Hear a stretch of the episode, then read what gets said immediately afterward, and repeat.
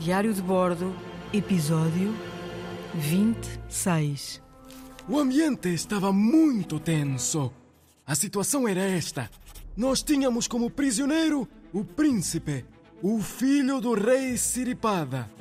Os nativos de Bornéu tinham como prisioneiros cinco dos nossos homens e um deles era precisamente o filho do comandante Juan Carvalho.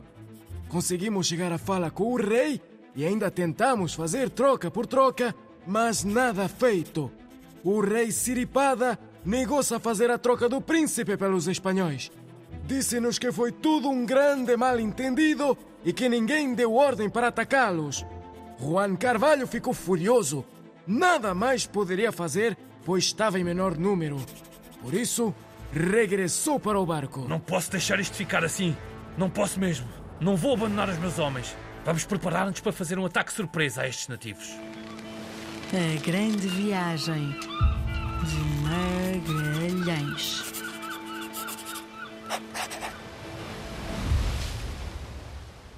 Mas os homens não estavam para aí virados e eram várias as razões. Em primeiro lugar, não queriam ir, pois acreditavam que tudo aquilo podia ser uma grande emboscada. Em segundo, os homens ainda tinham na memória o que acontecera a Juan Serrano. Sim, caso não te lembres, Juan Serrano foi deixado abandonado na ilha de Cebu. A única pessoa que estava com ele era Juan Carvalho, e a sua versão para o desaparecimento do antigo comandante nunca ficou bem esclarecida. Desculpe, mas eu não vou. Eu também não. Eu também não. Nós não queremos fazer ninguém prisioneiro. Por isso estivemos a pensar e decidimos, por unanimidade, soltar estes presos. Juan Carvalho estava fora de si. Ainda tentou convencer a tripulação, mas a decisão estava tomada. A tripulação estava unida e decidiram destituir Juan Carvalho do comando dos barcos. Ele não reunia condições emocionais para liderar esta expedição, ou o que restava dela. O desaparecimento do seu filho tinha sido um golpe muito duro. Foi então que Gonzalo Gomes Espinosa foi eleito capitão da Trinidad e Juan Sebastián Elcano, que era piloto da Concepción, foi nomeado capitão da nau Victoria. Depois da mudança, parecia que os homens confiavam muito mais nesta chefia e isso notava-se no ambiente geral. A sexta vez é que estes comandantes parecem bem mais equilibrados. Mas continuamos com o mesmo problema. Onde ficam essas benditas ilhas? Toda a tripulação estava desejosa de encontrar as tais ilhas das especiarias. Navegamos mais um pouco neste oceano, andamos, andamos e apanhamos uma grande tempestade e os barcos tinham sido atingidos. Precisávamos de encontrar rapidamente um porto onde pudéssemos reparar as nossas naus.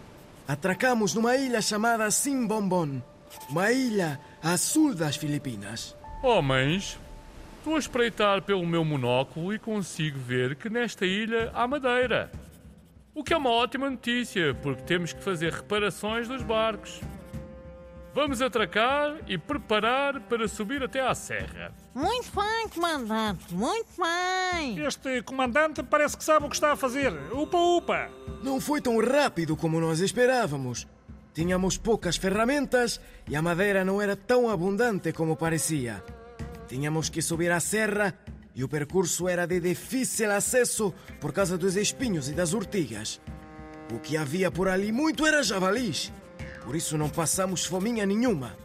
Estivemos nesta ilha cerca de 40 dias até ficar tudo reparado.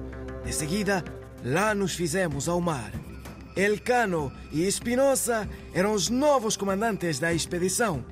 Sabíamos que já estávamos perto e também sentíamos que tinha nascido um novo herói. Sentíamos a sua liderança e a sua convicção.